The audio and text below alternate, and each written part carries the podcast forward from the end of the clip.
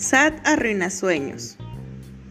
La otra noche estaba bien dormida soñando que una cucaracha voladora venía por mí, pero en buen plan. Me llevaría a pasear siempre y cuando me subiera con mucho cuidado por sus alitas. En la vida real me da asco el olor a cucaracha, pero en mi sueño olía a cosquillas. Y entre más me acercaba, más cosquillas sentía y más y más me reía. El caso es que mientras trataba de subir me ganaba la risa. Esa risa que te dobla, que te convierte el cuerpo en el del mejor contorsionista. Y pues eso no le gustaba a la cucaracha, que por cierto se llamaba Jaciel.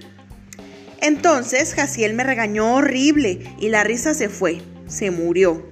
Le dije a Jaciel que se fuera de mi casa de inmediato. Mira que venir a gritar en mi propio cuarto, eso no era algo que iba a permitir. Pero él, macho, hecho y derecho, seguía terco.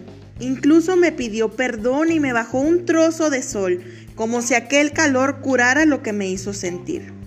Me empezaba a alterar. Aquel buen sueño se convertía en pesadilla. Quería despertar o cambiar de lugar y no podía. Corrí al zoológico, que por cierto pues está muy cerca de mi casa. Buscaba alguna araña que me ayudara con aquella cucaracha fastidiosa.